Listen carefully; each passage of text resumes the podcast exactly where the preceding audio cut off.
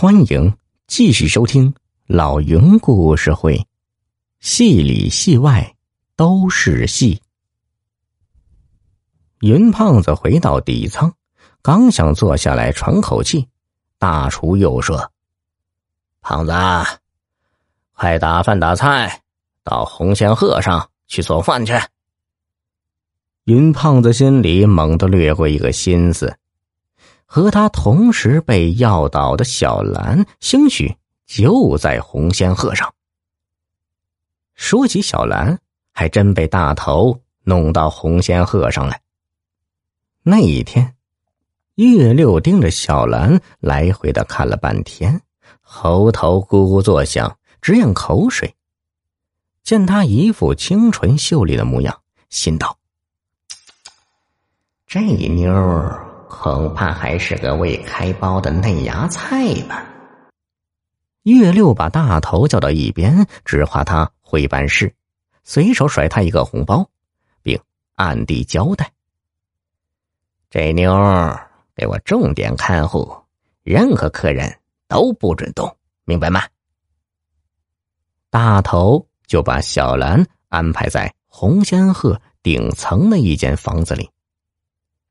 小兰是个十分单纯的姑娘，父亲死得早，自从剧团把她分给云胖子当徒弟，她心里一直把云胖子当父亲看。如今被人稀里糊涂的弄到这湖中孤船上，一天到晚啥都不用干，而且每天还好吃好喝的被人招待着，他心里一直犯疑。大头把我骗到这船上。究竟想干啥呀？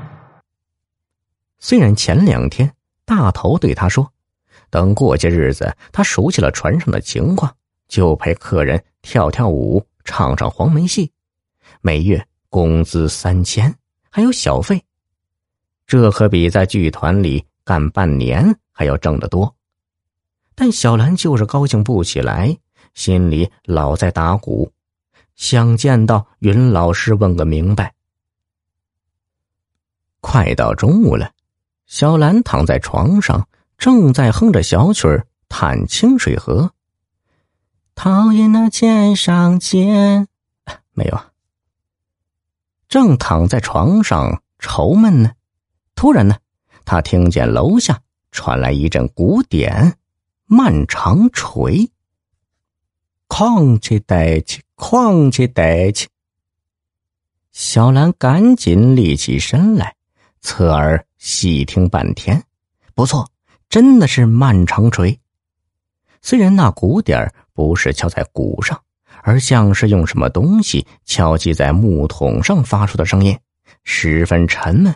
可那节奏，小兰毕竟十分熟悉。莫非是云老师到红仙鹤上来了吗？小兰是又惊又喜，她不明白。大头为啥要将他和老师分开？前些时，他问大头，大头说：“那胖子在白天鹅上好的很，不用操心。”话虽如此，但小兰总想能见上云老师一面。这时，听见那鼓点不紧不慢的传来，小兰赶紧打开房门，可一来到船舷边。又听见那鼓点的节奏变成了搜场锣鼓点，哐起哐，哐起哐，切哐切哐切哐，哐切哐切。呃，就这意思吧。这一下，小兰明白了，真的是云老师到红船上来了。以前云老师教他时说过。搜场锣鼓主要是用在搜查、寻人、找物等场面。顶楼舷梯门被保安锁着，小兰将头伸出舷梯外，朝下一看，果然云老师手持一柄大饭勺，在那饭桶沿上起劲的敲击，嘴里像个街头小贩一样，不停的吆喝着：“开饭喽！”开饭喽！